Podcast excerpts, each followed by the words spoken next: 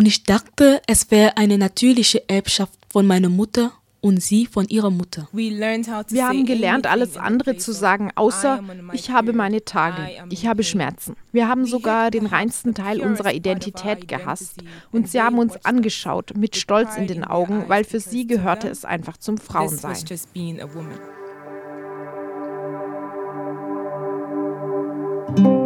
Seitdem ich meine ersten Blutungen gesehen habe, ist es zur Routine geworden. Meine Mutter sagte mir, dass es Menstruation sei und dass sie von kleinen Schmerzen begleitet werden. Der Arzt sagte mir, es sei ein normaler Zyklus im Leben einer Frau. Ich habe mich an den Schmerz gewöhnt, ohne ihn jemals ertragen zu können. Ich suchte dann nach Mädchen, die den gleichen Schmerz erlitten hatten wie ich, und dann stieß ich auf A Thousand Needles, ein Film, der sich mit diesen chronischen Schmerzen beschäftigt.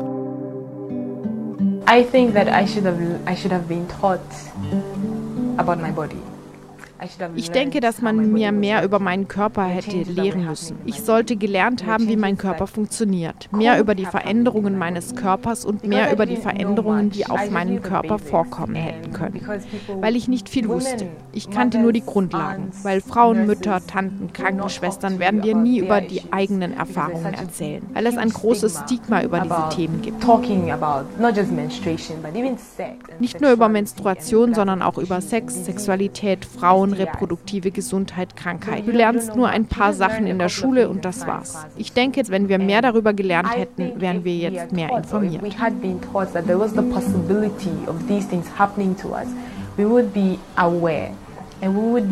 Nikita Dede Ajirakor, Doktorandin aus Ghana mit Sitz in Bayreuth, Deutschland, ist Produzentin und Hauptfigur dieses Films. In einem Interview mit ihr wollte ich wissen, wie das Projekt zustande kam und wie sie auf dem Titel A Thousand Needles The film kam. is about, is about women's experiences with sexual and reproductive In dem Film geht es um die Erfahrungen von Frauen mit sexueller reproduktiver Gesundheit.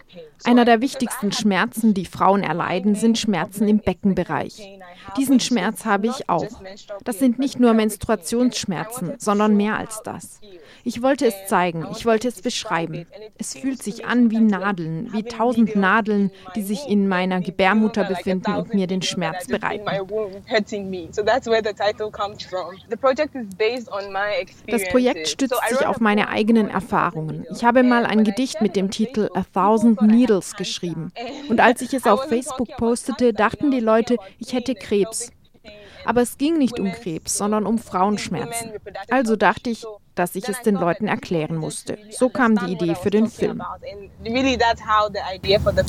Wie sie mir später erzählt, richtet sich der Film nicht nur an Frauen, die den Schmerz schon normalisiert haben, sondern auch an Männer, die diesen Schmerz gar nicht kennen. Der Film ist für alle gedacht, hauptsächlich für Frauen. Ich möchte, dass Frauen anfangen, darüber zu sprechen und sich sagen, dass es nicht normal ist, dass es ein Problem ist und wir brauchen eine Lösung zu diesem Problem. Aber es ist auch für Männer, weil diese Schmerzen betreffen nicht nur Frauen, sondern beeinflussen auch ihre Ehemänner, ihre Mütter, Brüder, Schwestern. In A Thousand Needles bekommt man einen Einblick über das Frauenbild in Ghana, wie es Nikita später erklärt. In der ghanaischen Gesellschaft werden Frauen in bestimmten Rollen gesehen. Es ist sogar nicht nur in Ghana so, es passiert in der ganzen Welt. Du bist eine Frau, weil du eine Mutter bist oder weil du eine Gebärmutter hast. Also wird erwartet, dass du später Kinder bekommst. Du musst dich deshalb als Mutter, Tochter, Schwester oder als Ehefrau verhalten. Wenn du zum Arzt gehst und der Arzt dich einfach nur als eine Person sieht, die später eine Mutter wird, werden seine Diagnosen und Verordnungen nur diesen Grund folgen. Aber ist das Frauenbild völlig anders in Europa? Lustigerweise ist es hier genauso. Als ich zum ersten Mal in Bayreuth zur Frauenärztin ging, wurde ich als erstes gefragt, ob ich einen Kinderwunsch hätte oder nicht, ob ich die Pille nehme oder nicht. Ihre Behandlung basiert dann auf den Antworten, die man ihr gibt.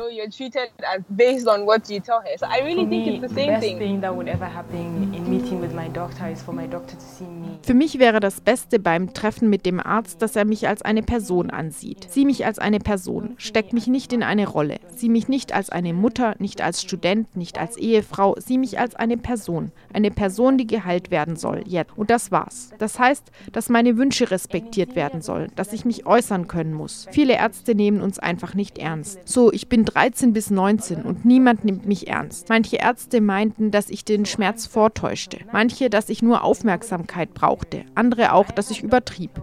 Einige meinten sogar, dass ich meiner Mutters Geld verschwenden würde. Als Kind nimmt dich keiner ernst. I had doctors tell me I was wasting my mother's money. People don't take you seriously as a child.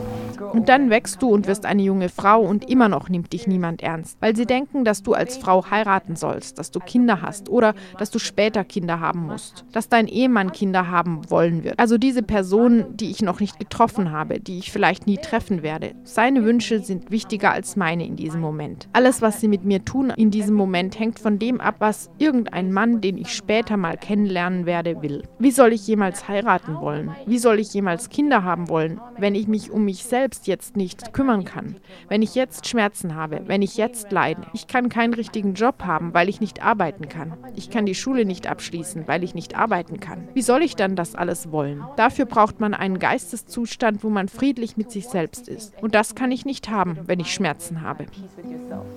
And I can't have that if I'm in pain. Dieses Projekt hat Nikita nicht allein auf die Beine gestellt. Darauf haben drei andere Personen gearbeitet. Ich habe mit zwei Leuten aus Tansania und einer Afroamerikanerin gearbeitet. Ich war für meine Recherchen in Tansania, als wir den Film drehten. Der Kameramann ist ein Regisseur aus Tansania. Er arbeitet in einer NGO namens TAI Tansania die sich auch mit Frauengesundheit beschäftigt. Sie sprechen über Menstruation mit Mädchen. Sie haben ein Projekt, das verteilt Frauenbinden an Mädchen in tansanischen Schulen. Wir arbeiten auch mit einer Afroamerikanerin, die Filmwissenschaft studiert hat, aber momentan Lehrerin ist.